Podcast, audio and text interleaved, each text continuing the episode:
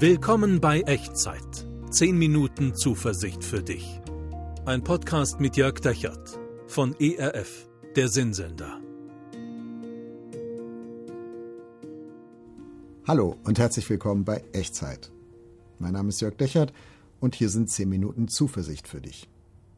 Wie lebt man eigentlich ein gutes Leben? Wer sagt einem das? Ein gutes Leben, woher kann man das lernen? Vielleicht aus einer Beziehung, vielleicht aus der Erziehung, vielleicht aus Ratgeberliteratur. Für vieles im Leben gibt's ja Schule. Wenn man was wissen möchte, dann geht man halt in die Schule und dann tanken wir Wissen und denken, jetzt sind wir so bereit fürs Erwachsenenleben. Wenn du Auto fahren möchtest, dann gehst in die Fahrschule. Es gibt Erziehungskurse, Weiterbildung. Gibt's eigentlich auch eine Schule für gutes Leben? Also so zu leben, dass du währenddessen und im Rückblick sagst, hey, es ist wirklich gut oder es ist wirklich gut gewesen? Manchmal sagen Eltern ja Sätze wie das Leben korrigiert oder wer nicht hören will, muss fühlen oder aus Schaden wird man klug.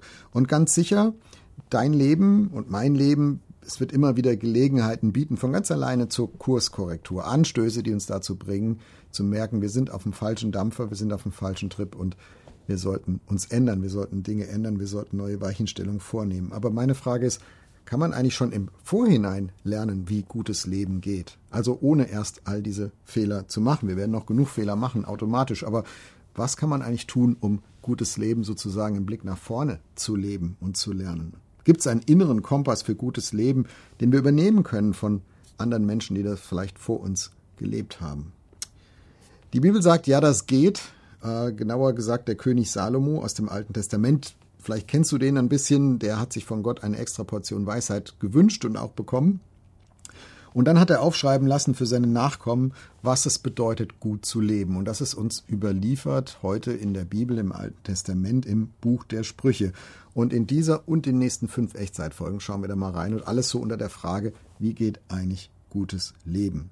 Heute Teil 1, gutes Leben kann man tatsächlich lernen. Und ich lese dir mal ein paar Verse vor aus Sprüche Kapitel 1, also dem Buch der Sprüche, Kapitel 1, die ersten sieben Verse. Da steht folgendes. Dies sind die Sprüche Salomos, des Sohnes Davids, des Königs von Israel, um zu lernen Weisheit und Zucht und zu verstehen verständige Rede, dass man annehme Zucht, die da klug macht, Gerechtigkeit, Recht und Redlichkeit.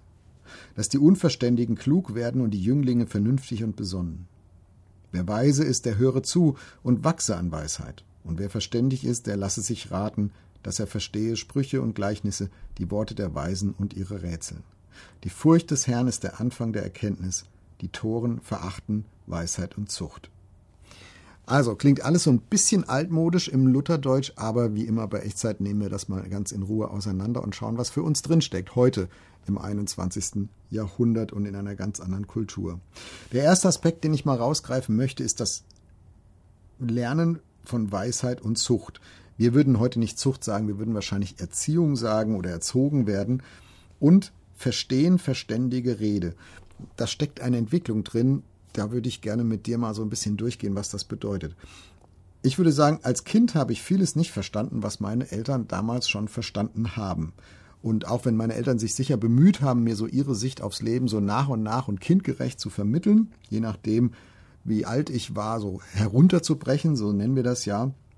Ich glaube, meine Möglichkeiten, das zu begreifen und auch zu ergreifen, auch auszuleben, die waren begrenzt. Und je älter ich wurde, je verständiger, so nennen wir das ja dann, desto mehr konnte ich die Sichtweise von meinen Eltern nachvollziehen und auch komplexere Zusammenhänge begreifen. Einen weiteren Horizont sehen, eine, eine größere Perspektive einnehmen. Und dabei geht es nicht nur um Wissen, davon ist also unser Schulsystem immer noch sehr stark geprägt, sondern vor allem um Weisheit. Das ist etwas anderes.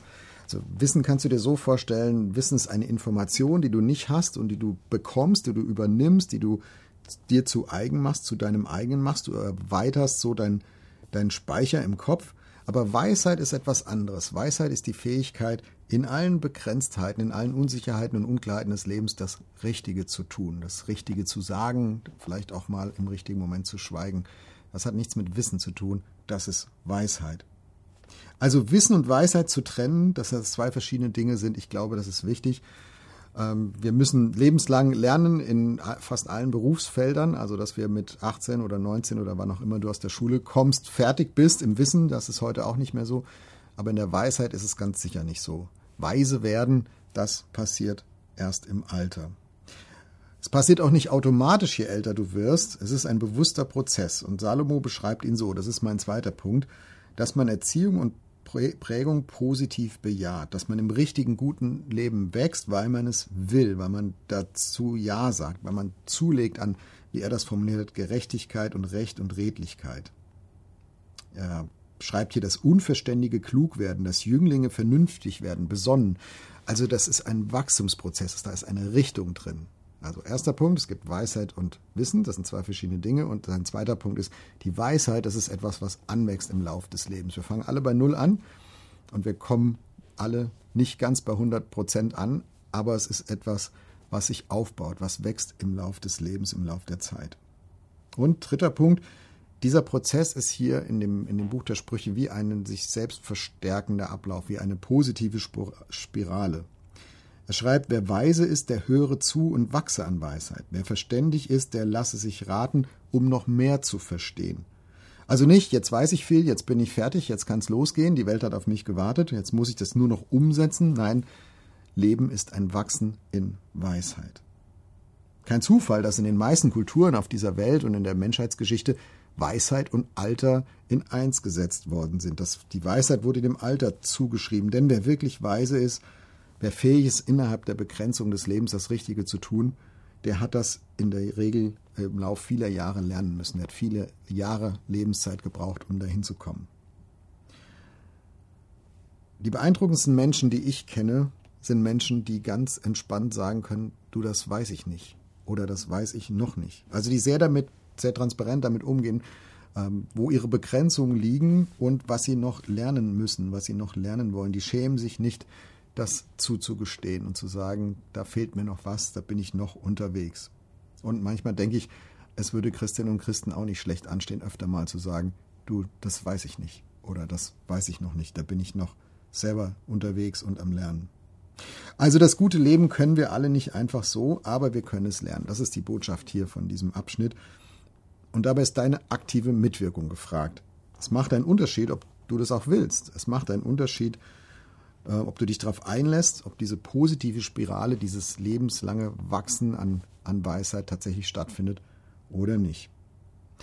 Und vierter Punkt, wenn du damit beginnen willst, dann findest du hier bei Salomo in diesem Kapitel, in diesen sieben Versen den Startpunkt. Vers 7.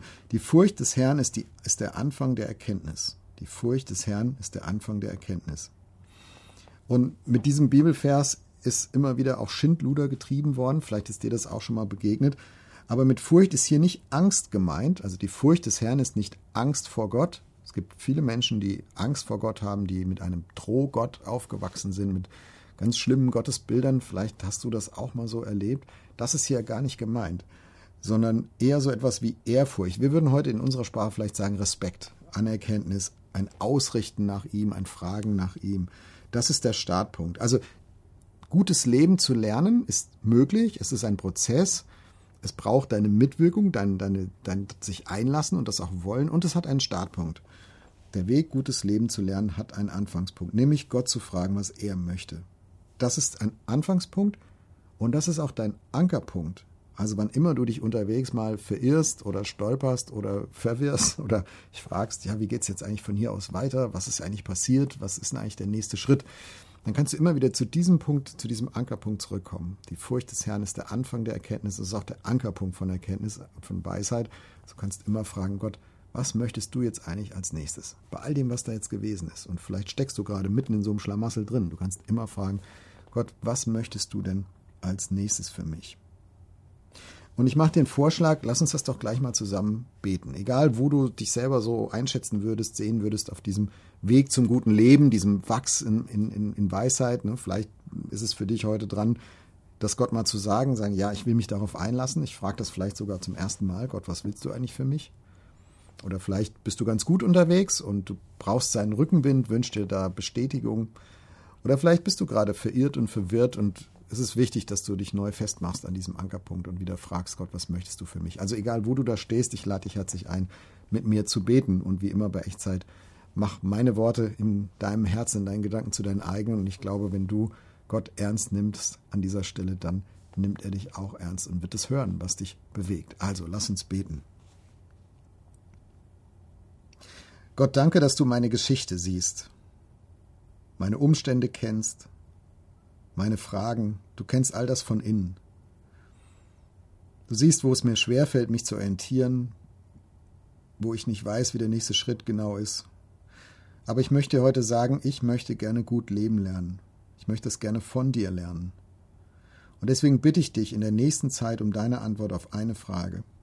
Gott, was möchtest du für mich? Amen. Schreib mir gerne mal, was du mit diesem Gebet erlebst in der nächsten Zeit, wenn du das jetzt mitgebetet hast. Äh, und in die Kommentare oder per E-Mail an echtzeit.erf.de.